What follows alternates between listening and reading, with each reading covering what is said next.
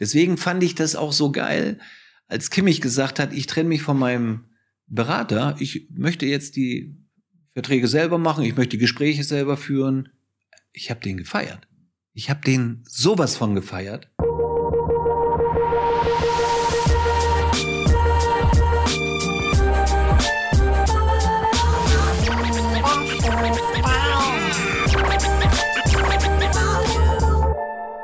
Herzlich willkommen zu einer neuen Runde Lieber Fußball, dem Interview-Podcast von Sport 1. Ich bin Tobi Holtkamp und mir gegenüber sitzt heute der erfolgreichste Gesprächsgast, der je am Lieber Fußball-Mikro saß. Ich freue mich wirklich sehr, sehr, sehr auf das Gespräch, auf seine Einschätzungen, aber auch äh, Erwartungen an das, was noch so kommt. Laura Pappendiek fasst den Tiger mal ganz kurz für uns zusammen. Unser lieber Fußballstar heute gewann als Spieler die Champions League und den Weltpokal. Er wurde Europas Fußballer des Jahres und schaffte es als 23-Jähriger ins All-Star-Team der EM 92. Schon mit 18 machte er den Sprung in den Bundesligakader von Borussia Mönchengladbach.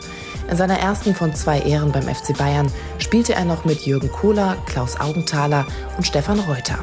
Zehn Jahre später hießen dann seine Mannschaftskameraden Owen Hargraves, Mehmet Scholl und Giovanna Elber.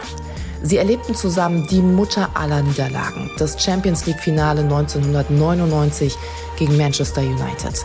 Doch zwei Jahre später führte der Tiger als Kapitän und Torschütze die Bayern doch noch zum Henkelpott.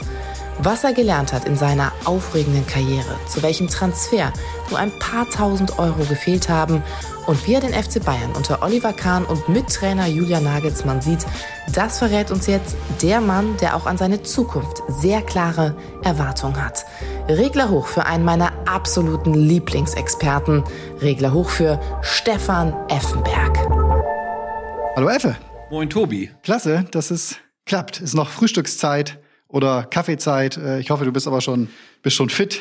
Nee, ich, bin, Dinge. ich bin fit. Vorbereitet für den Doppelpass gleich. Genau. Früh aufgestanden, halb fünf klingelt in der Wecker, kurz unter die Dusche, fertig gemacht, von Hamburg geflogen nach München und jetzt sitze ich hier bei dir und freue mich auf das Gespräch. So machen sie Champions League-Sieger. Wir sitzen hier jetzt gut anderthalb Stunden vorm Doppelpass, haben uns ein kleines Räumchen genommen und äh, werden eintauchen, gute Dreiviertelstunde, ja, in deine Karriere, in deine Sichtweisen. Äh, ich habe gerade gesagt, München, äh, das ist, wo deine Jungs, Ex-Mitspieler, du warst ihr Kapitän, Olli Kahn, Bratzo Salihamidzic, mittlerweile den FC Bayern anführen. Äh, plötzlich sogar an vorderster Front, weil nach Uli Hoeneß auch Karl Rummenigge Danke und Tschüss gesagt hat. Für einige relativ überraschend, jetzt schon zum Sommer. Halten die den Druck den Sie jetzt haben, aus? Oder brauchen Sie den Druck vielleicht, um jetzt direkt äh, Höchstleistungen zu bringen? Die beiden, mit denen du da gespielt ja, hast? Ja, also den werden Sie schon aushalten, da bin ich mir ganz sicher, weil Sie den ja schon hatten als Spieler. Mhm. Ähm, dann wächst man ja nach der Karriere auch in so eine Rolle rein und ähm, Sie haben ja lange zusammengearbeitet mit, mit Kalle Rummeniger, mit, mit Uli Hoeneß. Äh, und sie können mit Sicherheit auch in Zukunft immer wieder zurückgreifen auf diese zwei, wenn mal irgendwo etwas brennt oder wenn mal irgendwelche Fragen da sind. Also es ist ja nicht so, wenn Rummeniger aufhört oder, oder Uli Hoeneß, dass sie dann aus der Welt äh, ausgeschieden sind, sondern wenn sie einen Rat brauchen, werden sie zurückgreifen. Das ist ganz klar. Gut, aber als Spieler einer Mannschaft bist du natürlich einer von vielen und bist noch nicht derjenige, der jetzt die Geschicke sozusagen eines Vereins leitet und Entscheidungen trifft, Na, die sehr relevant äh, sind, ne? auch ja. politischer Natur sozusagen ja, sein können. Ne? Ja, das ist schon richtig. Das ist schon richtig. Das ist natürlich dann eine andere Welt, aber bei einem Top-Club den gespielt zu haben, mit dem Druck auch der Öffentlichkeit von außen, äh, dann ist man schon hm, einiges äh, gewohnt und ich meine, Oliver Kahn hat ja auch eine Ausbildung durchlaufen im Management, hat sich dort weiter und fortgebildet. Brazzo war immer ganz, ganz eng mit Uli Hoeneß zusammen, hat da mit Sicherheit auch viele Ratschläge bekommen und der ist ja jetzt auch schon ein paar Jahre da im Amt. Also ich mache mir da und Sie haben ja den, den äh, Heiner auch noch im Rücken. Also ich mache mir da ehrlich gesagt äh, keine Sorgen. Dafür ist der Verein einfach zu groß, zu wuchtig und hat viel zu viele Möglichkeiten, vor allen Dingen auch wirtschaftlich dass man das gegen die Wand fährt. Das kann ich mir nicht vorstellen. Na gut, gegen die Wand fahren wäre das, das, das große Extrem sozusagen. Das muss es ja gar nicht, aber es ist Nein. ja schon ein, ein, ein wahnsinniger Weg, der eben unter Rummenigge und, und Hoeneß, unter diesen starken Polen, wir kommen da gleich nochmal äh, ähm, zu, äh, zurückgelegt wurde. Und ja, da geht's jetzt relativ schnell ins kalte Wasser halt eben. Ne? Auch, auch für, einen für einen Oliver Kahn, der plötzlich jetzt Nummer eins ist. Das war ja immer, genau. auch im Tor. ähm, aber nochmal, er hat ja nach seiner Karriere, er war ja dem Fußball immer verbunden, hat seine eigene Firma aufgebaut, hat sich im, im äh, Managementbereich weiter und fortgebildet. Das ist schon enorm wichtig. Das ist ja im Endeffekt nicht, nicht, ja, ist schon was anderes, aber es ist ja so, als wenn jetzt einer den Fußballlehrer durchläuft, der sehr intensiv ist und wichtig ist, um nachher eine Position äh, als Trainer zu bekleiden. Und das hat er halt im Management gemacht. Und von daher, es war ja irgendwann auch nur eine Frage der Zeit, wann Rummenigge und auch äh, Uli Hoeneß den Rücktritt bekannt geben. Das ist jetzt passiert.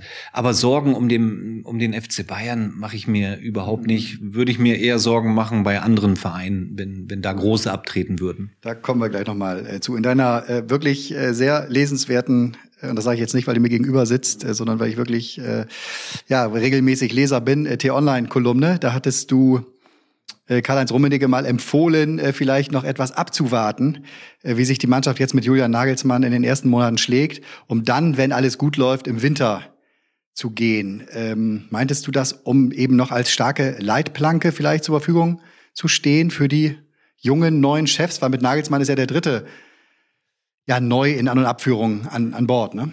Ja, was ich damit meine, ist ganz einfach, dass äh, wenn er sportlich nicht laufen sollte, muss natürlich ein Olli Kahn oder, oder auch ein Bratzo Salihamidzic direkt eventuell eine große, krasse Entscheidung treffen. Was ich mir jetzt nicht äh, wünsche und ich mir auch nicht vorstellen kann.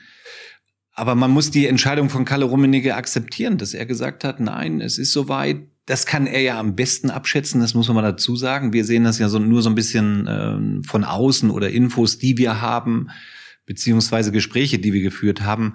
Aber wenn Kalle Rummenigge sagt, es ist jetzt der Zeitpunkt, dann, dann glaube ich ihm das. Und nochmal, er ist ja dann nicht aus der Welt, sondern dem FC Bayern auch nach wie vor verbunden. Total, ja. Aber wieso ist auf deinem Laptop dann FC Köln-Sticker? Oh, das, das ist, glaube ich, kein FC Köln-Sticker. Das ist nee. die Rückseite einer Visitenkarte, die dahinter, so, okay, dann die dahinter gerutscht. Das sieht aus wie so ein Kleber. Das könnte äh, die Visitenkarte von Horst Held sein. Nee, ich habe ein äh, großes... Ja, ist ja nicht mehr, ist ja nicht mehr da. Deswegen ist sie da wahrscheinlich so hintergeschoben. Ich werde Ja, den kannst du ja wegschmeißen. Irgendwann ist Zeit. Mein Herz schlägt tatsächlich für Werder Bremen. Werder Bremen? Insofern... Äh, wir kommen gleich nochmal auf, auf deine Hamburger Vergangenheit zu sprechen. Gesichtsausdrücke. Jetzt lenkst du ab. Jetzt kommst du von Werder Bremen auf einmal zu, zum HSV oder Hamburg. Gesichtsausdrücke kann naja. man im Podcast, muss man ja beschreiben. Insofern, als ich Werder Bremen sagte, da hast du kurz gezuckt. Auch da gab es mal ja. bei dir eine kleine Geschichte. Ähm, ja, das stimmt. Da kommen, kommen wir gleich nochmal hin. Ja. Du hast die Bayern äh, über viele Jahre erlebt, gelebt, äh, auch geführt auf dem Platz in der Kabine. Ja. Welche Herausforderungen oder auch äh, Gefahren lauern auf einen Julian Nagelsmann, der bisher in Leipzig oder Hoffenheim, sagen wir mal, eher in ruhigeren oder an etwas ruhigeren Standorten gearbeitet hat? Ja, das ist relativ einfach zu beantworten. Die größte Herausforderung ist definitiv, den Anforderungen gerecht zu werden, den hohen Anforderungen. Also, was ich damit meine, du bekommst bei Bayern München für den zweiten Platz halt keinen Applaus, ne? Das ist klar. Richtig, ja. Du gehst ins, ins Rennen um die Meisterschaft, um Meister zu werden. Punkt. Du gehst äh, in den Pokalwettbewerb, um den Pokal zu gewinnen. Punkt und du gehst in den Wettbewerb der Champions League, um Minimum ins Halbfinale zu kommen. Alles andere ist kein Erfolg. Was aber immer schwieriger wird, ne? Was natürlich immer schwieriger wird, aber alles andere ist kein Erfolg. Das ist der Anspruch vom FC Bayern und von den Mitgliedern und von den Fans auch. Äh, und das muss erfüllt werden. Und, und das ist ein enormer Druck. Und ähm, Nagelsmann hat sich sehr gut entwickelt bei Hoffenheim, hat sich weiterentwickelt bei Leipzig. Nur bei München ist nun mal die, die höchste und größte Herausforderung, die, die du mit im Weltfußball Zwar hast. nicht nur eine, eine Etage höher, sondern das sind einige höher. Ja, das ne? ist ganz hoch im Regal, mhm. ist ja logisch. Da gibt es vielleicht noch zwei, drei andere Clubs, ähm, die man dann nennen kann. Und dementsprechend ist der Druck enorm. Und das ist da die Frage, wie er damit umgehen kann er war immer so mit seinem Verein Hoffenheim und, und Leipzig so ein bisschen immer im Windschatten von allem, hat es aber nicht falsch verstehen, sehr, sehr gut gemacht. Äh, aber jetzt, jetzt zählen nur noch die Titel. Und ich glaube schon, dass es ihm wehgetan hat, das letzte Pokalfinale mh, gegen Dortmund äh, zu verlieren. Weil wenn du mit dem Titel nach München kommst, ist klar, dann, dann, dann ist der Anfang schon mal ein bisschen einfacher. Das hat ist, das, ist das so? Weil der Trainer auch aus der Mannschaft beäugt wird, was hat er gemacht, was hat er geholt? Was klar, auf der anderen Seite wissen die Spieler aber auch, es ist ein sehr junger Trainer, ein hungriger Trainer. Also der Hunger ist noch lange nicht gestillt. Das ist wiederum sein Vorteil. Ähm, aber daran wird er gemessen von, von allen, die ich gerade genannt habe. Und daran muss er sich auch selber messen. Also bei Bayern München trittst du ja an, um in seinen Vertrag, ich glaube, der läuft bis 25, 2025, so viele Titel wie möglich zu holen. Und da reicht es eben nicht, Zweiter zu werden oder in der Zeit vielleicht nur einen Titel holen, zu holen.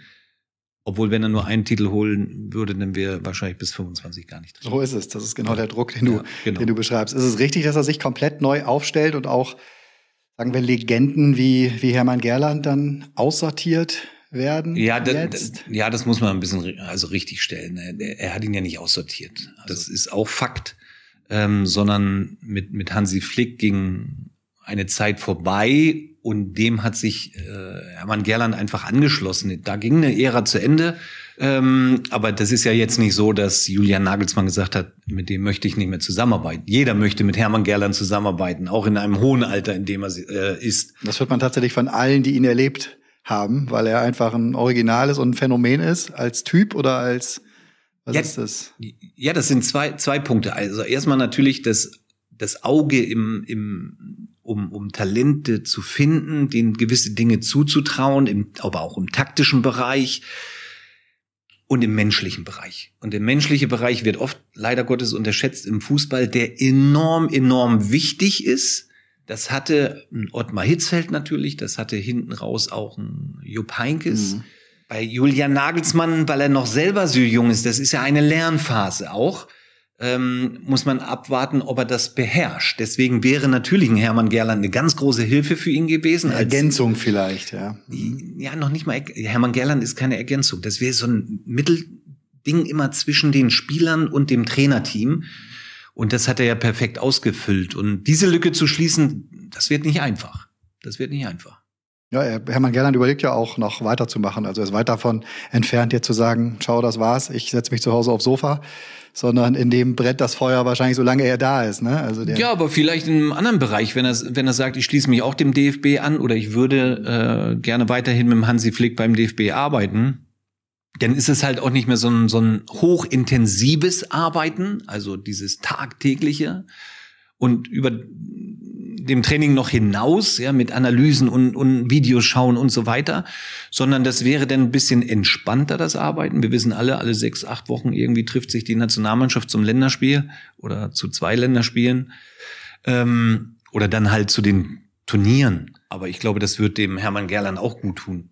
Ja, ein bisschen mehr, ja, im, im Alter, das ist ja nun mal so. Wenn du, wenn du auf die 70 zugehst, dann muss man das alles mal ein bisschen runterfahren. Dann kannst du nicht immer am Limit arbeiten. Und äh, ich glaube, das hat er auch erkannt für sich. Das ist halt die Frage, ne? Dieses Selbst, das Selbst zu erkennen ist ganz wichtig. Schwierig, aber. Ja, ja, schwierig. Genau. Das ist schwierig. Du hast in deiner ersten Bayernzeit, ich meine 1991, auch mal erlebt, wie ein äh, 33-jähriger Trainer äh, zum FC Bayern gekommen ist, Sören Lerby sollte nicht gut gehen.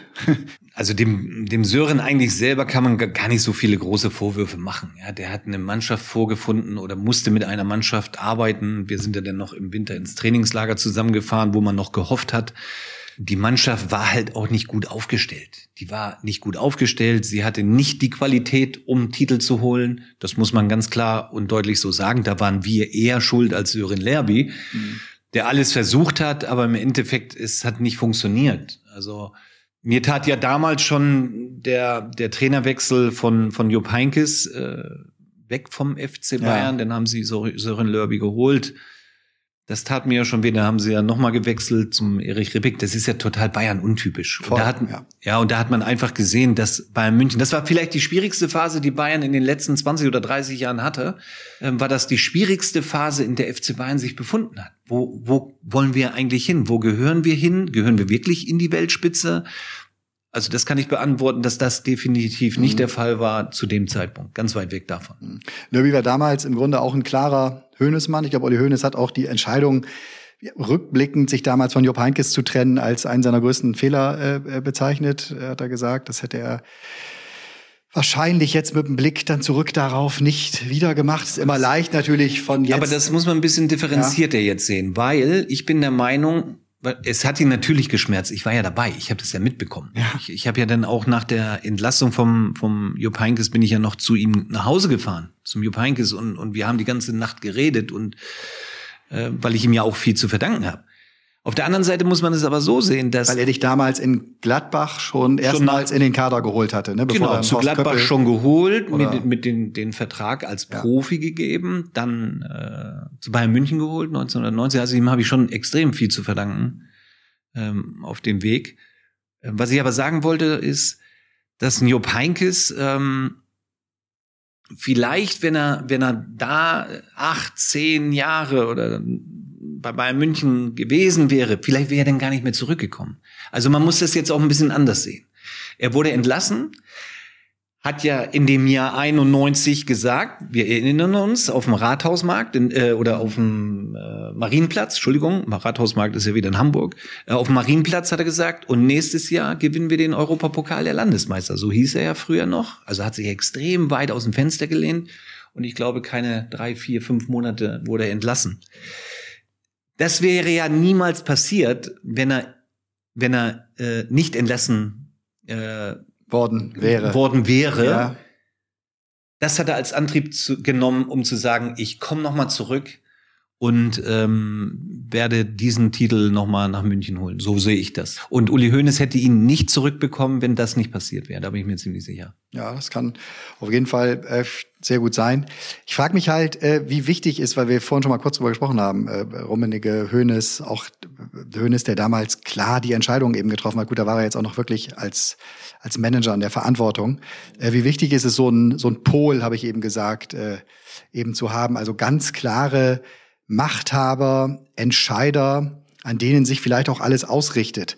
Ne? Ich bin sehr gespannt, wie der FC Bayern jetzt ohne sie äh, oder ob, ob der FC Bayern ohne sie so ausgeglichen bleibt, so in der Waage bleibt, ne? Weil immer wenn zwei, wenn starke Personen abtreten, beginnt natürlich auch so ein bisschen ein Kampf, ob das in der Mannschaft ist, ob das in einem Verein ist, wer nimmt welche Anteile, wer nimmt welches starke Wort jetzt. Für ja, sollte es nicht geben. Das beste Beispiel ist ja der DFB in der heutigen Zeit oder den ja. zurückliegenden Jahren. Das darf es natürlich nicht geben. Also Eitelkeiten sollte man zur Seite schieben da kann man nur ein Ziel haben, dass der, darum geht's, dass der Verein erfolgreich ist. Und da geht es nicht um irgendwelche Personen oder sonst irgendetwas. Ich glaube, dass die Zusammenarbeit auch mit Beckenbauer damals noch, ähm, mit, mit Hönes und Rummenigge, die, die Aufgaben waren klar verteilt. Ja, jeder hatte seine Nische, seine Lücke, die er dann auch zu erfüllen hatte, aber für das große Ganze, für den Erfolg des FC Bayern. Und das darf es nicht geben, weil dann wirst du keinen Erfolg haben. Das ist Fakt. Gab es in Ansätzen jetzt schon also mal bei Geheimvereinen, ne? also nicht nur bei Bayern und Salihamidzic gab es ja schon mal dieses Eitelkeiten-Thema vielleicht ein bisschen. Wenn du das hast, und jetzt mhm. tut es mir leid, dass ich dir das sage, Tobi, mhm. Dann ist es, dann endest du so wie Werder Bremen mhm. vor einigen Wochen. Diese Kämpfe, wo es gar nicht mehr so ein bisschen um die Mannschaft geht, sondern die Kämpfe im, im, im Management, im, im Präsidium, im, im Aufsichtsrat, Vorstand, wie auch immer, wenn du da, du, du kannst die, du kannst hier die Tür zu machen. Hier sitzen die Leute am Tisch. Man, man diskutiert wirklich kontrovers und, und hochintensiv und vielleicht manchmal auch laut. Aber sobald man aus der Tür rausgeht, muss man ganz klar eine Meinung haben. Das war bei Bayern München immer der Fall. Ich sag dir aber gleich eine Zeit, wo mhm. es nicht der Fall mhm. war. Und das war ich will nicht sagen der Untergang von Werder Bremen, aber das war ausschlaggebend auch dafür, dass Werder Bremen abgestiegen ist, wenn du in der Führung eben nicht eine klare Linie fährst. Das ist vielleicht das, das Problem, aber grundsätzlich der Traditionsstandorte mehr und mehr. Ne? Also ob das Schalke, Werder, HSV, HSV ne? auch Hannover, Nürnberg, ja. Düsseldorf, Köln. Ne? Also vielleicht zu viel Verein zu wenig Unternehmen. Aber schon. alle, die du genannt hast, hm? nehmen sie alle. Und ich könnte jetzt alle Namen auch aufzählen. Aber haben immer Problem in der Führung gehabt. Oder, noch schlimmer, du hast Leute gehabt in der Führung, die absolut Selbstdarsteller waren oder sich in der Öffentlichkeit präsentieren wollten um im richtigen Licht oder im Sonnenschein sich zu sonnen oder wie auch immer. Gehe ich jetzt gerade im Kopf mal durch. Würde ich Werder Bremen im Zweifel fast rausnehmen. Ich glaube nicht, dass Frank Baumann oder auch Marco Bode jetzt welche sind, die unbedingt darauf aus sind, immer ihr Gesicht in der Zeitung Ja, also sehen, bei Werder Bremen wird ja hm. ganz viel gesagt, die haben sich so ihre Leute so geholt ja. und ihr die Werder-Familie, genau, ne? so ein bisschen zusammengebaut von außen wollten wir gar nichts hören oder Ratschläge oder Kritik oder sonst irgendetwas, weil wir wissen, wir machen ja alles richtig. Ja, und was ist das Ergebnis? Nein, es war nicht alles richtig, definitiv. Und das kann man ja nicht immer auf die Mannschaft schieben und sagen so, ja, da hat die Qualität gefehlt oder sie haben den Druck nicht standgehalten. Nein, geführt wird ein Verein von der Spitze. Du, du HSV damals, äh, Kühne, jedes zweite Wochenende Interviews gegeben, wo ich dann immer gedacht, das ist nicht gut für den Verein. Das lesen die Jungs, die müssen abliefern, kriegen Druck von, von, von, von Kühne. Dann hat er sich zurückgezogen, okay, es wurde jetzt nicht wirklich besser, ähm, aber ein Hopp bei Hoffenheim, ich, da höre ich gar nichts. Oder Matischitz äh, bei Leipzig, die, die sind an der Macht, aber halten sich komplett in, im, im öffentlich, ne? Öffentlich. öffentlich. Das ist ganz entscheidend. Intern ist, genau, wird genau. da ganz sicher mal. Du, du siehst Kind bei Hannover kann man auch ja. kontrovers ja. diskutieren, ja. ist aber nicht gut für einen Verein. Das ist Fakt. Das ist das ist Fakt. Und und da, wo eigentlich Ruhe herrscht, wird das auch erfolgreich äh, enden. Wenn wir das jetzt runterbrechen auf die letzte Saison, wo herrschte Unruhe bei Vereinen, die eigentlich den Anspruch hatten, weiter vorne in der Tabelle zu stehen. Nimm Borussia Mönchengladbach. Ne, sind in die, äh, in die Saison rein, wurden das Jahr davor Vierter, ja, den, den Platz verteidigen oder vielleicht noch besser werden. Und was ist passiert? Ja, auf mal über Monate ein Thema aufgemacht, weil auch selbst genau, aufgemacht. Genau. Und das sind die Unruhen, die man dann nicht runterbrechen kann auf die Mannschaft, die es dann anscheinend nicht kann. Nein, das ist unfair, weil das fängt dann wieder in der Führung an und in der Öffentlichkeit. Wenn das einmal ins Rollen kommt, dann kannst du es auch nicht mehr stoppen. Bei Schalke ist es im Grunde Schalke, Clemens, ja. Clemens Tönnies, ne, als es da plötzlich dann um ihn ging, sehr viel und immer wieder um seine Person, seine Worte, auch seine Entscheidungen, ne, raus, rein. Ne, da gab es auch mal auch andere Themen, statt auf die Mannschaft auf dem Platz zu gucken. Mit Clemens Tönnies hast du ja auch mal äh, sehr intensiv gesprochen und warst im Grunde kurz davor, Königsblauer zu werden. Ja. Wie, wie kam es da dann dazu, dass es nicht der Fall war? Ist auch was öffentlich geworden oder? Ja, hat er so gesagt, was aber nicht der Wahrheit entsprach. Also das stimmte nicht.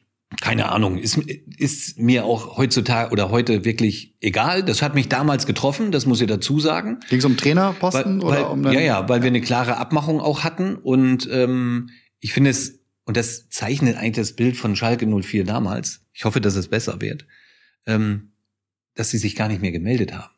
Ja, und, und Horst Held war ja da auch mitverantwortlich, Peter Peters war noch dabei. Ähm, und wir sind aufgestanden und haben uns wirklich gefreut auf die gemeinsame Zusammenarbeit. Und so sind wir auseinandergegangen. Und dann wurde verabredet, in, in drei Tagen telefonieren wir uns zusammen, wie wir jetzt die Zukunft äh, äh, oder gestalten an, oder? Ja, nicht gestalten, das haben wir schon in dem Gespräch gemacht, aber wie wir das auch an die Öffentlichkeit geben und so weiter. Ähm, und es kam nie ein an Anruf. Und, und wenn du nach fünf Tagen dann denkst du so, warte mal, also jetzt sind drei Tage sind schon lange vorbei. Äh, und da hatte Horst Held einfach keinen Arsch in der Hose, mich anzurufen und zu sagen, du Stefan, aus dem und dem Grund klappt das jetzt nicht mit Schalke 04. Da muss ich sagen, das hat mich tief getroffen im menschlichen Bereich. Und sowas macht man nicht. Also das macht man grundsätzlich nicht, egal in welchem Job, ne? das muss ich mal dazu sagen. Wenn du etwas sagst oder versprichst, du kannst es nicht einhalten, musst du dich persönlich melden bei der Person, Natürlich. um das zu erklären, dass dieses, jenes, welches eben nicht klappt. Und das, da muss ich sagen, im Nachhinein war es dann besser, dass ich nie mit denen zusammengearbeitet habe. Hast du das immer gemacht? Also wenn es die unangenehmen Entscheidungen auch gab, die zu verkünden waren oder die mitzuteilen waren oder sowas, dass du da reingegangen bist, durchgegangen bist? Aber das ist ja auch meine, meine Aufgabe und, und so wurde ich auch erzogen, das muss ich mal dazu sagen, mit Werten von meinen Eltern. Ähm, das ist aber für mich ganz normal. Dass man dann manchmal aneckt, ist okay, aber ich finde schon, das hat auch was mit Erziehung zu tun. Das hat was mit Erziehung zu tun und das gibst du ja auch weiter, weil du das erwartest, das erwartest du ja auch von deinen eigenen Kindern, dass sie sich so oder dass sie so groß werden, offen, ehrlich zu sein, ähm, aber, aber, auch Dinge aussprechen und nicht irgendetwas verheimlichen oder gar nicht zu sagen. Ganz schlimm ist es ja, wenn du noch was Falsches sagst. Das sind Werte im Leben, die ich mit an die Hand bekommen habe von meinen Eltern. Und die lebe ich ja, unangenehmen Situationen nicht aus dem Weg zu gehen, sondern die gehören genauso dazu. Ne, ein Regenbogen ist bunt. Es gibt nicht nur die schönen, hellen, strahlenden, es die gibt haben auch alle. andere. Die haben wir doch, Ja. die haben wir doch schon als kleines Kind. Das fängt ja schon im Kindergarten an. Das geht in der Schule weiter. Also mir kann, kann ja keiner erzählen, dass ein Kind, was in den Kindergarten geht und durchweg ähm, mit mit Kindergarten, Schule, sag ich mal, 15 Jahre ähm, in dem System ist, dass er nie irgendwas falsch gemacht hat oder einen Fehler gemacht hat. Also das gibt es ja nicht. Aber da muss man auch dazu stehen. Ich, ich habe drei Enkelkinder schon. Ähm, und das sind Werte, die wir in unserer Familie leben und die einfach wichtig sind. Und das wird sich auch nicht verändern.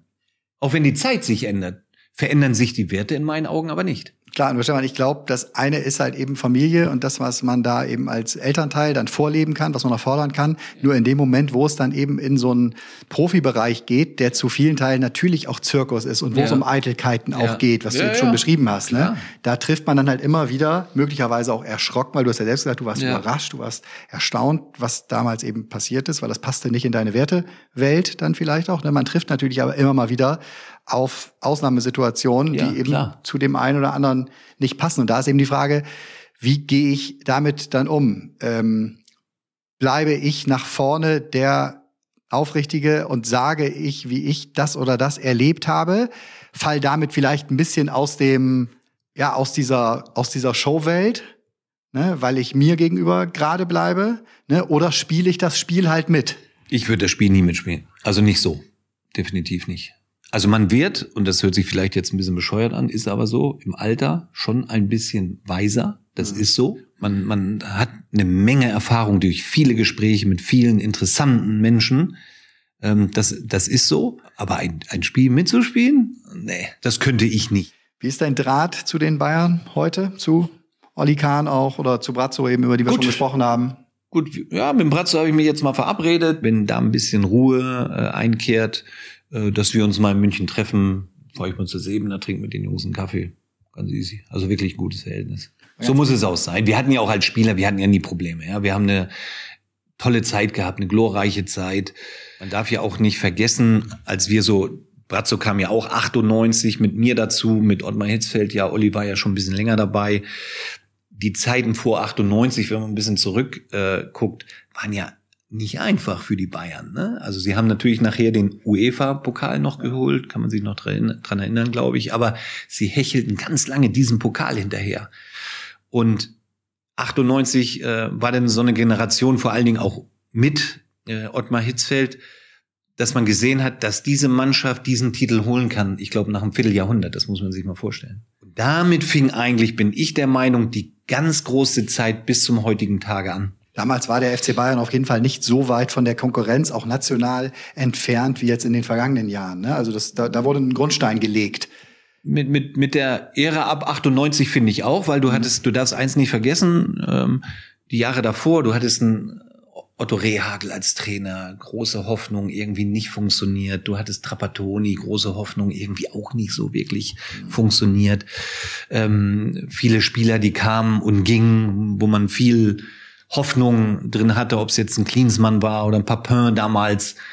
Ich weiß gar nicht, ob die Leute den Spieler überhaupt noch kennen. Klinsmann wahrscheinlich. ähm, aber mit 98 finde ich mit der Verpflichtung, vor allen Dingen mit Ottmar Hitzfeld, war wieder Ruhe im Verein und dann zum Glück auch äh, der Erfolg. Und das war die Basis für im Endeffekt die Jahre, die sie danach aufgebaut haben. Mal ganz ehrlich, denkst du manchmal, wenn du jetzt äh, Olli Kahn, Brazzo da auf der Kommandobrücke siehst, ja. äh, du hast so viele Titel geholt mit den Bayern, so viele Schlachten geschlagen. Ja. Mensch, den Job, den, den die da machen, den hätte ich auch gerne oder das, das könnte ich auch? Das, nee, das will ich gar nicht sagen. Das sage ich auch nicht, weil aus einem ganz einfachen Grund, den Job, den ich jetzt habe, ja. in dem fühle ich mich sehr, sehr wohl. Und ich kann noch darüber, hinaus leben. Stehst du, was ich meine? Also ich vermute, dass du damit beschreibst, dass sie ein 24-7 ist fast noch. Wahrscheinlich. ist fast noch freundlich formuliert. Wahrscheinlich. sind es äh, 26 ja. bis 30 7. Ja. Aber äh, ich würde mir diesen du verschreibst Druck dein du, du du gibst dein Leben im Grunde an den Job genau ab. ich habe kein Problem mit Druck überhaupt nicht äh, würde das auch immer annehmen ähm, aber ich bin glücklich und zufrieden, so wie es jetzt ist. Aber allerdings weiß ich auch nicht, was äh, in Zukunft noch kommt. Nee, das äh, weiß, weiß man ja glücklicherweise nicht. Ich glaub, Vielleicht werde ich ja Podcaster. Ich glaube, ja, bist du ja schon. Also du schlägst dich sehr wacker. Ja, ja. Sehr, sehr genau. Ja. Du hast eine wahnsinnige Karriere im Grunde hingelegt, so aus dem äh, äh kleinen Hamburg Niendorf äh, bis zum Champions League-Sieger, bis in die Hall of Fame des FC Bayern. Äh, Im Nachhinein ist man ja immer schlauer, aber gibt es eine Karriereentscheidung, die du mit dem Wissen von heute anders treffen würdest? Nee, eigentlich nicht. Mhm. Man macht sich ja, ich habe ja in der Hamburger Auswahl gespielt.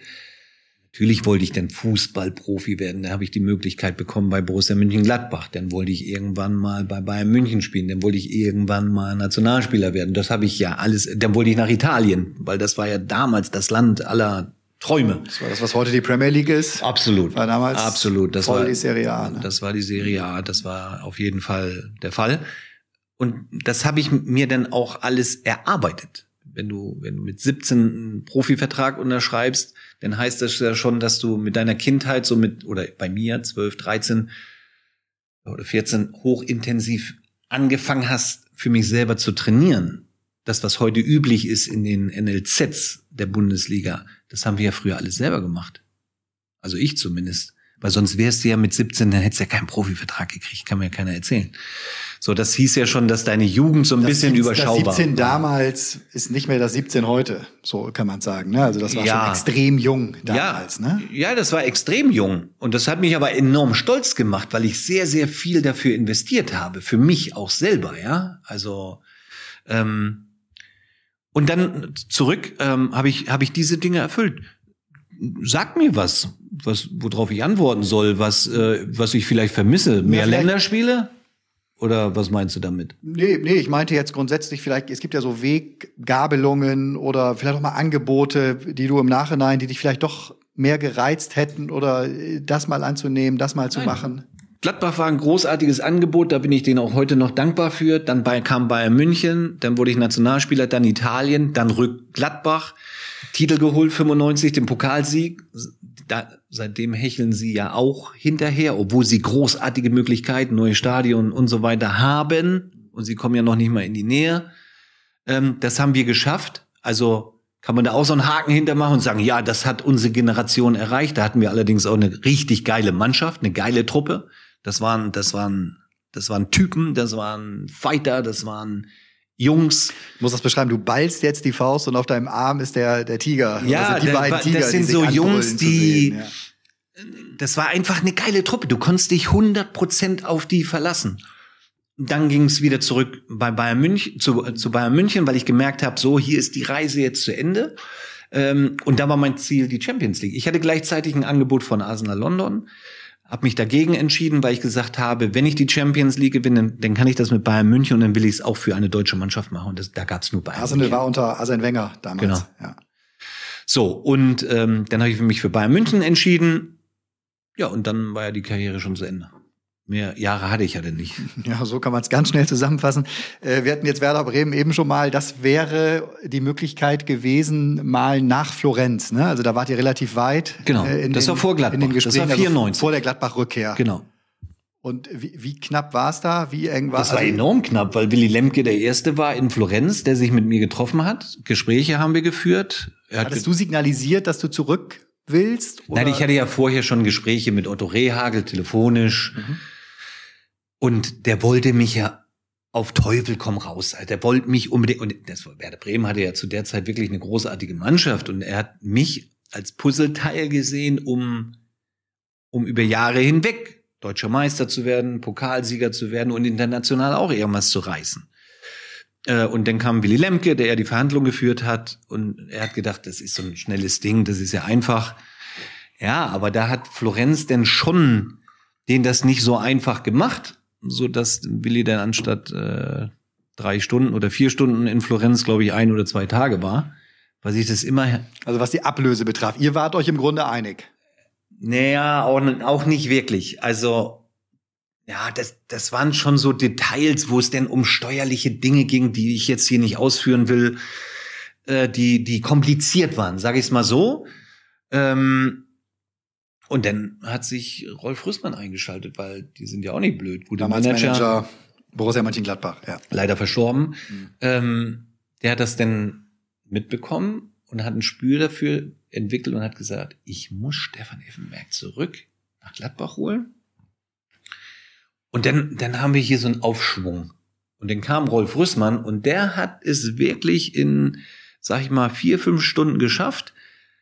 Ähm, dann haben wir uns, wie gesagt, getrennt mit Willy Lemke, haben gesagt, dann sehen wir uns morgen. Und in dem Zeitfenster kam dann wirklich äh, Rolf Rüssmann, hat gesagt, ich, was willst du, was brauchst du, das, bla bla bla.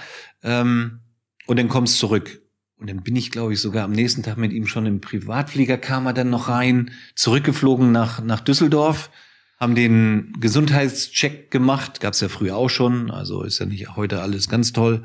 Das war früher genauso, mh, den Vertrag ausgehandelt und dann habe ich den Vertrag unterschrieben und, und Willy Lemke, ja, war vielleicht zu zögerlich, vielleicht ein Stück war, obwohl das, ich kann man ihn ja gar nicht abschreiben, kaufmännisch. Der wollte halt auf keinen Fall irgendwelche Fehler machen. Und die Italiener weiß man ja auch, ne, früher noch mit Lire und ja, ja da geht schon mal was irgendwie, ob's auf oder unterm Tisch ist. So, und das wollte er halt total absolut vermeiden. Und ähm, Rolf Rüssmann war halt total entschlossen. Und Trainer in Gladbach war da zu dem Zeitpunkt dann? Bei Gladbach? Ja. Bernd Kraus. Ach so, Bernd Kraus, okay. Und das hat mich halt auch beeindruckt, ja. Wenn, es ist ja so, wenn du einen Spieler, ist ja wie beim Trainer, wenn du einen Trainer hast, der mit dir redet, ja, na, ich würde dich gerne so haben, na, so, oder du hast einen, der Feuer und Flamme ist. Und Gut, das war Otto Rehagel aber ja, sagst du, ne? Das war Also- Otto Rehagel, aber bei Willy Lemke, der hat's halt falsch umgesetzt. Der hat's halt genau andersrum umgesetzt. Ich habe gedacht, ich bin schon in Bremen und dann kam Willy Lemke, ich will ihn jetzt hier keinen kein Vorwurf Ich machen. wollte gerade sagen, wenn er das jetzt hört, er wird sich zu Wort muss er, muss er ja, muss er ja selber verantworten. Ähm, aber es, äh, also Die Bremer geben halt nicht mehr Geld aus, als sie haben. ja, okay, aber dann, dann bleibst du irgendwann auch in der Entwicklung. Ja, das halt, ja, nicht stehen, aber daran scheiterte im Endeffekt der Transfer. Das ist einfach so. Und da reden wir jetzt nicht von Millionen, sondern da reden wir von einer Summe damals von, was waren das, 200 oder 250.000 Mark oder so. Also viel mehr war das jetzt auch nicht, aber ja, für, für Gladbach dann natürlich gut, weil dann haben wir diesen Erfolg gehabt. Aber als Hamburger das Werder-Trikot zu tragen, wäre auch mal schön. Warum hat es eigentlich nie mit dem HSV äh, geklappt? Hast Nee, da war ich ja auch noch in Verhandlung. Das war Oh. dann vor, vor oder nach Wolfsburg, glaube ich, nach der, nach der Bayern-Zeit dann. Habe ich auch mit Didi Beiersdorfer damals noch Gespräche geführt, mit dem Hoffmann, der bei mir noch zu Hause war. Die wollten mich ja unbedingt nochmal zum HSV lotsen. Aber irgendwann ist der Tank dann auch nicht mehr so voll. Das muss man mal ganz ehrlich sagen, wenn du immer so unter dem Druck auch Erfolg und ich habe ihn mir auch selber gemacht, das muss ich mal dazu sagen. Wenn du das mal über weit über ein Jahrzehnt mal spielst, dann hatte ich da den, da war ich auch ehrlich und habe gesagt, ich kann, kann euch jetzt den Kick jetzt, dass Hamburg da irgendwie Dritter oder Vierter wird in der Tabelle oder Pokalsieger, das, das kriege ich nicht mehr hin. So offen und ehrlich war ich dann und habe dann die Entscheidung getroffen, ja in den Katar zu gehen, wo das ein bisschen überschaubarer war. Kann man sagen. Kann man auch in einer Folge hier bei Lieber Fußball hören. Mario Basler hat auch ein paar schöne äh, Anekdoten aus Katar Ja. erzählt. Ihr habt es ja, ihr habt ja in der gleichen Saison Ja, ja. da gespielt, Genau. für unterschiedliche Vereine aber, ne? Genau. Ich Ja. habe ja mit Batistuta zusammengespielt. Ich weiß gar nicht, mit wem er zusammengespielt hat. Es war aber eine lehrreiche Zeit, muss ich mal sagen. Ne? Also ich möchte das nicht missen. Jetzt nicht finanziell, sondern einfach ähm, Hattest das du die mal Familie gesehen dabei zu. auch? Oder? Bitte? Hattest du die Familie dabei auch? Nein, hatte ich nicht. Hm. Nee, nee, nee, nee, da war ich Mario, alleine. glaube ich, sagte, seine Kinder waren auf einer internationalen Schule ne, äh, zu dem Zeitpunkt. Ja, meine haben ja schon in Amerika gelebt, von daher war das äh, kein, kein Thema. Und ich habe das da, es war ja auch nur ein Jahr. Hm, stimmt. Was hast du aber gelernt? ein Jahr ist auch Quatsch, weil das waren im Endeffekt nur sieben oder acht Monate, weil das ist nur die Spielzeit da drüben. Was hast du gelernt da? Weil du sagst, lehrreiche Zeit. ähm, ja, wie, wie die Abläufe dort sind in diesen äh, Emiraten, wie die Menschen leben, was für Werte die haben, und zwar nicht in einer Dokumentation gesehen oder gehört von irgendwelchen Leuten, sondern richtig gesehen und gelebt. Das fand ich schon sehr spannend, weil dann kannst du dir ein Urteil bilden und sagen, würde ich dann noch mal hingehen oder wenn Leute über das Thema Katar, WM, weißt du ja, in, in Absolut. 15 Monaten reden, äh, auch wenn das ein bisschen zurückliegt, kann ich aber mitreden, weil ich da gelebt habe. Und das ist sehr, sehr wertvoll, finde ich. Ich finde das sehr wertvoll. Auch, dass ich mal in Italien gespielt habe, ist unfassbar wertvoll. Klar, kann dir keiner nehmen, ist ja immer oder häufig Ja, und das, die Sprache Leuten- verlernst du auch nicht mit Leuten wirklich. spricht, was hättet ihr mal, ja, viele sagen, ja, hätte ich mal nach der Schule ein Jahr Amerika oder sonst was, ne, aber die wenigsten haben die Chance dann tatsächlich ergriffen und das sind Erfahrungen, die nimmt einem, das weiß ich ja auch, ich bin sehr viel gereist, irgendwie zwischen dem 20. und 30. Lebensjahr, weil ich für Bild als Formel 1 Reporter unterwegs war, da bist du wirklich alle die zwei Wochen. Bildzeitung. Alle zwei Wochen. Aber das ist Vergangenheit. das ist Vergangenheit. Ja, dann können wir jetzt weiterreden. Sonst wäre es an dieser Stelle Wäre sofort beendet. Sag Nein, mal, Quatsch. HSV oder St. Pauli, was war eher dein Verein in Hamburg? Also ich sag ganz ehrlich, als ich in Hamburg groß geworden bin, war ich wirklich Gladbach-Fan und Bayern-Fan bei den Vereinen, bei denen ich ja dann gespielt habe. Ich hatte, ich hatte. Das sagst du jetzt ja, so, damit, also, die, damit die Geschichte. Nein, beim HSV muss ich dazu sagen, ähm, da gibt's auch noch Fotoalben von, war ich oft beim Training, habe zugeschaut, weil mich das einfach interessiert hat. Mhm. Äh, damals noch mit Ernst Happel, auch wer, die ganzen Spieler, Peter Nogli, Horst Rubisch, Kaspar Memering, Wehmeier, äh, Hidien und wie sie, ich weiß gar nicht, ob du die alle kennst. Ja, ja doch. Ja. So, auf jeden Fall Nein, da habe ich, da war ich ganz oft Ochsenzoll damals noch, das Trainingsgelände ja. gewesen, draußen, weit draußen, aber von uns Niendorf gar nicht so weit. Dann bin ich dahin mit dem Fahrrad ähm, und und habe das Training mir angeguckt, habe mir Autogramme gegeben oder geben lassen, ähm, habe Fotos gemacht und wollte einfach sehen, wie die trainieren. Und das habe ich dann mehr oder weniger, dann bin ich nach Hause gefahren und habe das so versucht dann umzusetzen für mich selber. Und als ich dann auch gehört habe, oh, die machen Waldläufe, ja du, da bin ich auch im Wald äh, und, und habe meine Turnschuhe angezogen und habe gesagt, wenn die das machen als Profi und ich möchte es werden, dann muss ich das auch machen. Also du hattest den Wunsch auch schon relativ früh ja, ja, das die, hatte ich, die, die Absicht. Ja, als ich mehr oder weniger den Sprung geschafft habe in die Hamburger Auswahl, ähm, habe ich gesagt, das, das ist schon mein Traum, Fußballprofi zu werden. Warst du damals schon ein anderer oder ein, ein, ein, auffälliger Spieler, auch so in der Jugendzeit, was Charakter angeht, was Ehrgeiz angeht? Also hast du das Gefühl gehabt, dass du da schon das war immer extrem ausgeprägt. Hast? Das ja, war schon? extrem, der Wille war extrem ausgeprägt. Wir hatten Spieler in der Hamburger Auswahl, sage ich jetzt mal, wie Walter Laubinger ist ja auch noch ein Begriff. Walter Laubinger, ja, ja sagt mir auch was. Ja, hoch, hoch talentiert, vielleicht der talentierteste, den wir jemals hatten in Deutschland damals. Das ist verrückt, es gibt immer hat so einen Namen auch gesagt, der hat gesagt, so einen Fußballer hat er noch nie gesehen. Ralf Jester damals, äh, U-Nationalmannschaft, großartiger Linksfuß. Und da war ich so ein bisschen im Schatten, weil ich diese technischen Fähigkeiten wie die beiden nicht hatte. Aber ich war bei dem im Rücken und habe aufgeräumt, also jetzt nicht falsch verstehen. Aber das hat mich ausgezeichnet. Und, und das muss ich auch sagen, auch an die heutige Generation. Wird sich dieser Spieler, Talent hatte ich auch. Ja, die, aber die zwei, sag ich jetzt mal als Beispiel, die waren hochtalentiert. Die wollte jeder haben. Äh, U-Nationalmannschaft und hast du nicht, und da bin ich ja gar nicht reingekommen. Und ich sage, wenn wenn du das Talent hast, was wir alle haben, wird sich der Wille, wird das Talent immer. Das wäre meine nächste Frage gewesen. Nein, das wird. Glaubst du, Wille immer. ist am Ende, weil talentiert sind da oben eigentlich alle? 100 Prozent. 100 Prozent wird der Wille sich immer auf Strecke durchsetzen. Weil dann, wenn das Talent aufhört, aus welchen Gründen, ob es die Müdigkeit ist, ob es der, der Biss ist, ob es die Überzeugung ist, ob egal was es ist, wird der, der den will und den Biss hat, wird sich immer durchsetzen. Weil da, der da den extra Meter noch macht. Der, der wird alles machen. Schon. Der wird alles machen ja. für den Erfolg. Der wird alles machen für den Erfolg. Hochtalentierte schauen auch auf die Mannschaft, aber schauen doch in erster Linie viel auf sich, dass man selber glänzt, gut dasteht, seine guten Szenen hat. Das tun wir nicht. Also wir Spielertypen also ich als Spielertyp oder die Spielertypen, die es heute noch gibt, Kimmich wird das auch nicht tun, wenn ich das heute mal runterbreche auf die heutige Generation. Der wird sich eher zurücknehmen für den Erfolg und wird, wird dafür alles tun. Ich muss nicht glänzen. Ich brauche kein Tor schießen. Ich kann auch 100 Spiele kein Tor schießen. Hauptsache, wir sind erfolgreich. Das sehen Hochtalentierte anders. Die wollen diese Tore schießen oder müssen sie, damit sie ihr eigenen Hunger stillen. Den haben wir nicht. Den haben diese, diese Beißer haben das nicht. Hattest du das damals schon erkannt? Dass du über das Einsatz hat der Trainer, und Wille das hat der Trainer erkannt, weil ich etwas schaffen kannst, was du vielleicht jetzt nicht über die letzten Prozente in Sachen Talent äh, das habe ich erkannt, das hat auch der Trainer erkannt. Mhm. Der, ich war ja damals schon in der Hamburger Auswahlkapitän.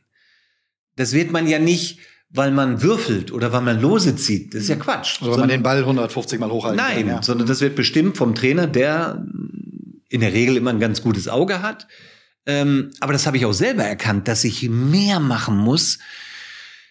Wie gesagt, jetzt Laubinger Nationalmannschaft und dann auf einmal im Fernsehen kam die Nationalspiele. Ich weiß es noch wie heute. In Berlin 40, 45.000. Ralf Jester, äh, den Adler auf der Brust. Ich sag, und ich sitze zu Hause und gucke mir das an. Ich muss mehr machen. Das war für mich, das waren für mich die, diese, diese Kicks, die ich gebraucht habe, um zu sagen, ich muss noch mehr machen. Und ich habe damals schon sehr, sehr viel gemacht, glaub mir. Ich habe für mich im Schnitt ich sag mal, fünf, sechs Mal die Woche, jeden Tag, zwei, drei Stunden alleine trainiert. Dachten deine Eltern, sag mal, äh, Ja. was macht denn der da? Müssen wir den nicht mal langsam bremsen? Nee, oder nee, gebremst haben sie mich nicht. Aber sie haben sich schon gedacht, so, also neben, also Schule, wir hatten ja nicht Schule bis 16 Uhr, 17 Uhr, was ja heute normal ist. Wir hatten ja 13, 14 Uhr. Dann kurz äh, was gegessen und dann Hausaufgaben schnell, schnell und dann ab auf den Bolzplatz, bis es dunkel wurde. Ja klar, natürlich. Oder im Wald gelaufen. Intervall, ich habe alles gemacht. Hab Deine alles Schwester gemacht. hat gedacht. Gar, nein, wirklich, ich einen Ball gehabt, ich bin alleine an die Turnhandwand, ich habe Übungen, ich, ich kann dir 150 Übungen zeigen, wie du dich selber trainieren kannst, um technisch eben sauber zu werden. Und das habe ich für mich selber gemacht. Dafür war ich ja dann auch immer beim HSV-Training, habe mir da gewisse Dinge äh, abgeguckt, um das dann versucht umzusetzen. Das war mein Reiz, um, um Fußballprofi zu werden. Für mich gab es keine Diskothek oder sonst irgendetwas am Wochenende oder so, wie ihr das gemacht habt damals. So wie ihr das gemacht habt. Ja, oder wie mein Bruder es gemacht hat. Der hat es genauso gemacht. Der war hochtalentiert, der war tal- talentierter als ich. Aber irgendwann hat er, hat, ist er halt falsch abgebogen. Also nicht falsch abgebogen, sondern für ihn im Hat Alter von 16, 17. Prioritäten gesetzt Ja, und andere Interessen. Hm. So, und ich bin aber auf der Linie geblieben und habe gesagt, nein, ich ziehe das Ding voll durch. Wäre das was, was dich nochmal reizen würde, in deiner Stadt Hamburg vielleicht einem Verein zu helfen mit Know-how, mit Kontakten, mit deinem wahnsinnigen Erfahrungsschatz, mit dem, was du im Grunde auch ja gerade gerade ist beschreibst? auf jeden Fall möglich, oder weil ich bin ja zurückgezogen nach Hamburg in meine Geburtsstadt. Ähm, war ja in lang, Niendorf auch wieder, also wieder. Nee, nee, nee, nee, nee, nee, nicht in Niendorf, äh, aber in Hamburg und bin da ja zurückgegangen. Ist ganz komisch. Ich will nicht sagen, dass sich der Kre- Kreis schließt, weil das ist Quatsch. Aber irgendwie hatte ich dann mal das Gefühl, nach vielen, vielen Jahren, die ich ja unterwegs war ähm, und, und längere Zeit in München hängen geblieben bin, habe ich gedacht, nee, hm, ich muss mich, ich mal wieder zurück. Ich habe drei Geschwister, ich habe eine tolle Familie ähm, und und ich hatte einfach das Gefühl, ich muss mal wieder zurück und und da ein bisschen mit denen intensiver leben. Komisch oder ist das schön?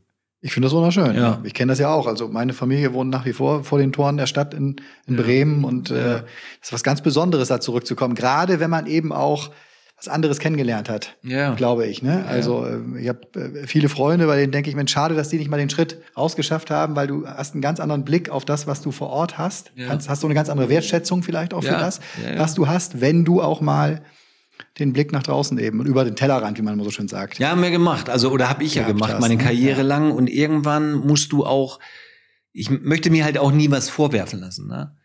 Und ich habe natürlich in der Zeit meiner Karriere sehr wenig Zeit verbracht, ob es jetzt die Eltern waren oder Geschwister, die ja mittlerweile auch wiederum Kinder haben. Und irgendwann setzt du dich auch selber mal hin und sagst, warte mal, was sind eigentlich heute die Dinge, die wichtig sind? Das ist nicht mehr die Vor oder Vorbereitung für ein Spiel oder so, sondern das ist die Familie und, und das ist die Zeit zu verbringen mit der Familie. Das ist viel, viel wichtiger. Ja, absolut.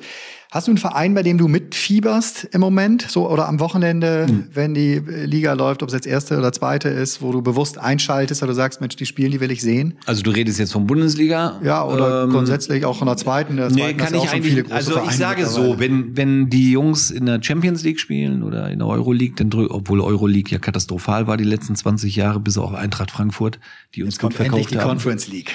Ja, oder das. Ähm, nein, da drücke ich natürlich allen die Daumen, die uns vertreten. Aber wenn es um die Bundesliga geht, sage ich ganz ehrlich, ich möchte einfach nur guten Fußball sehen. Und das hat mal Dortmund eine Zeit, 2000, was war das, 11, 12, so mit Klopp, hat das angeboten, da habe ich echt richtig gerne zugeschaut. Und dann natürlich auch die Zeiten mit Bayern München. Ja, Ich will einfach nur guten Fußball sehen. Das kann auch mal äh, ein sympathischer Verein sein, ich sag jetzt mal wie Bielefeld im letzten Jahr wo jeder gesagt hat, ach, die steigen ab und zwar mit ganz wenig Punkten. Und wie sie nachher mit dieser Leidenschaft und und und ähm, mit diesem mit dieser Freude auf Fußball gespielt haben, das habe ich mir dann auch mal Auch gerne mutigen angeguckt. Entscheidungen, sich von einem Trainer Ja. zu trennen, Aber sowas wo, wo ganz Deutschland gerne. im Grunde sagt, so Mensch, wie kann man das jetzt zu dem Zeitpunkt? Ja. Aber scheinbar haben sie was gesehen und es war richtig, weil sie haben am Ende im Gegensatz zu manch größeren äh, Vereinen mit mit viel mehr Möglichkeiten, Genau. haben sie es halt eben geschafft. Ne? Und Genau. das ist auch wie eine Meisterschaft für ein Arminia Bielefeld, dann 100 Prozent. eben in der Liga ohne Relegation zu Und bleiben. jetzt müssen wir noch eine Mannschaft nehmen und das war zum Beispiel Mainz. Ja, total. Ne, die waren so weit abgeschlagen und dann gab es den Trainerwechsel, ne, haben sich ein bisschen neu aufgestellt und auf einmal haben die richtig, die haben Fußball gespielt.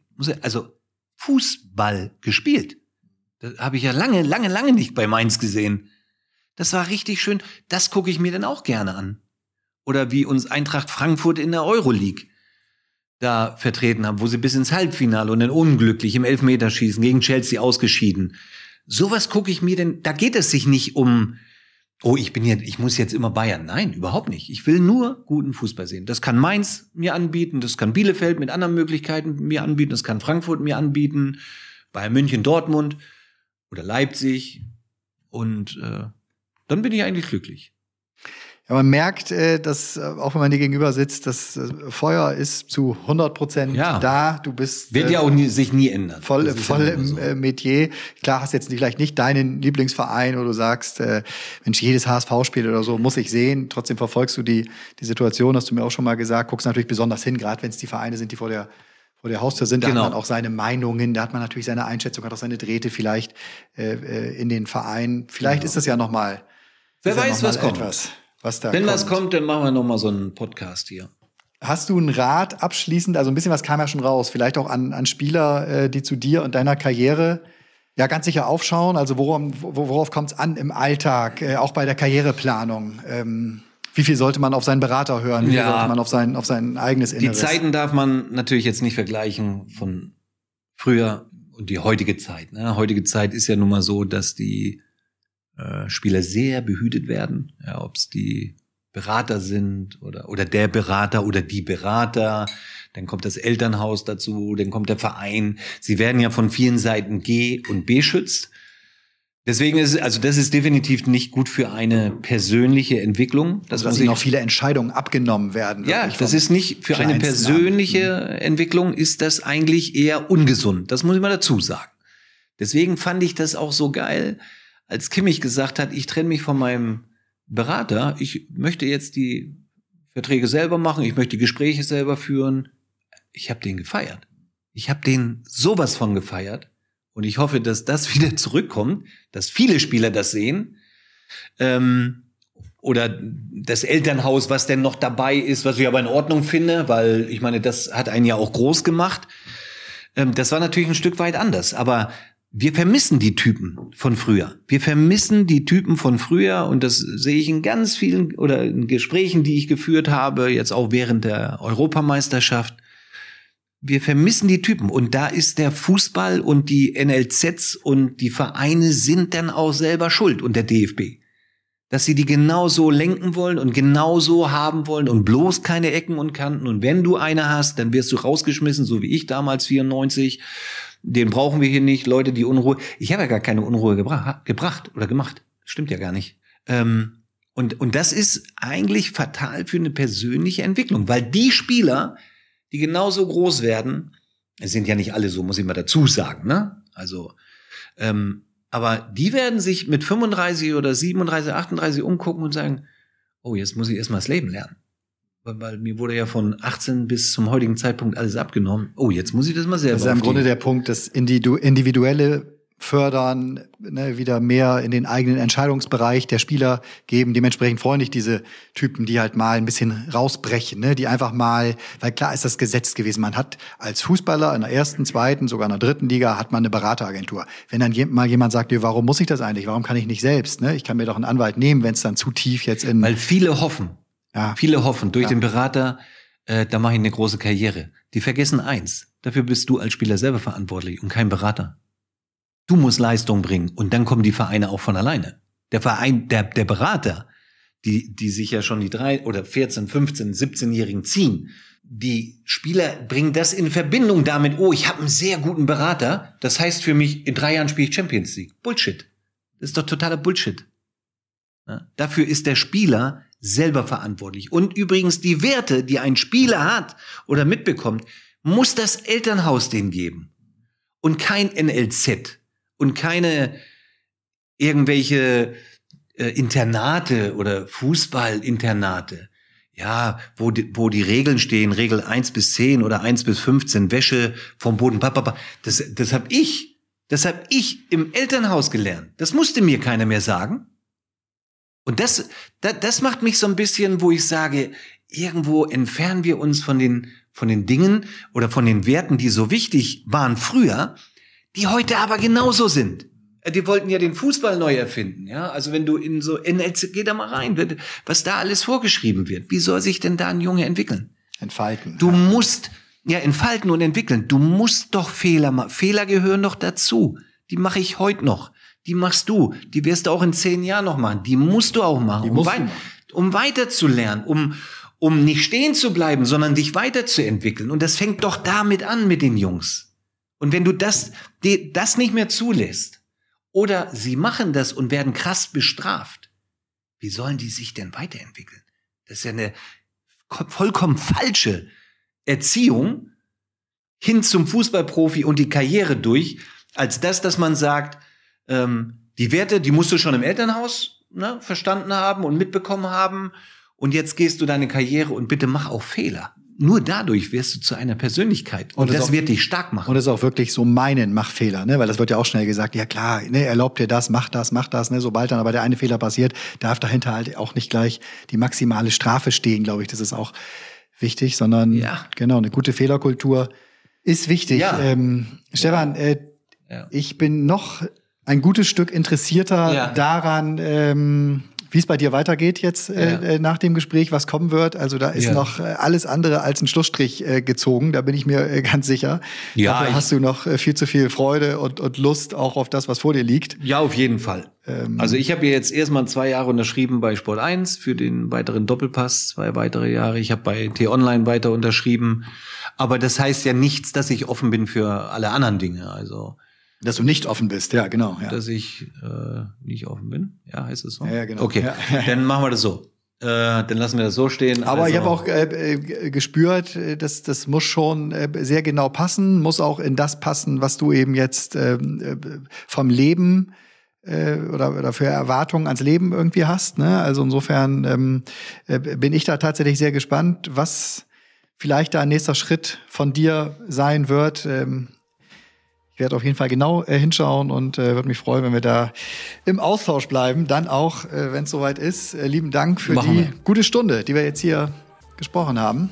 Ich habe noch viel mehr zu, zu erzählen. Auf bald. Ja, weiter geht's. Vielleicht ist es ein eigener Podcast. Ja, genau. Alles klar. Besprechen wir nach. Ja, vielen Dank. Ne? Danke. Dank. Bis dann. Ciao. Tobi, ciao.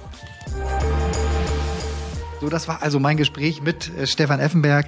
Es ist immer eine riesige Freude äh, für mich tatsächlich. Äh, man sagt das so häufig, aber ähm, ja, gibt ja eigentlich nichts Schöneres, als sich mit den Legenden oder den, den Großen äh, seiner Lieblingssportart äh, auszutauschen, ähm, Einblicke zu bekommen in Denkweisen, äh, wie sie ticken, was sie gefühlt haben an dem oder dem Zeitpunkt der Karriere, äh, welche Entscheidungen sie aus welchem Grund getroffen haben. Äh, all das äh, gibt's bei Lieber Fußball, halt dem Interview-Podcast, den ich für Sport 1 mache. Zuletzt unter anderem auch mit Mario Basler gesprochen, der erzählte, wie es war, wenn er nachts mal aus dem Hotel abgehauen ist.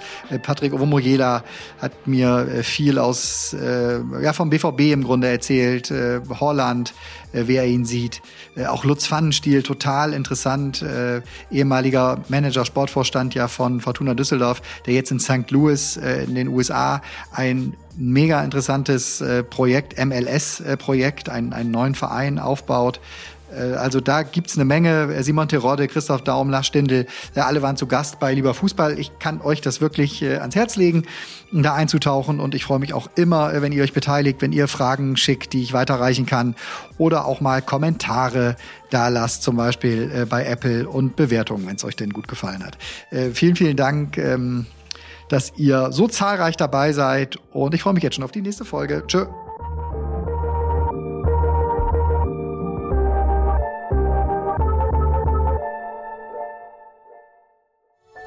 Dies war eine Produktion der Podcast-Bande.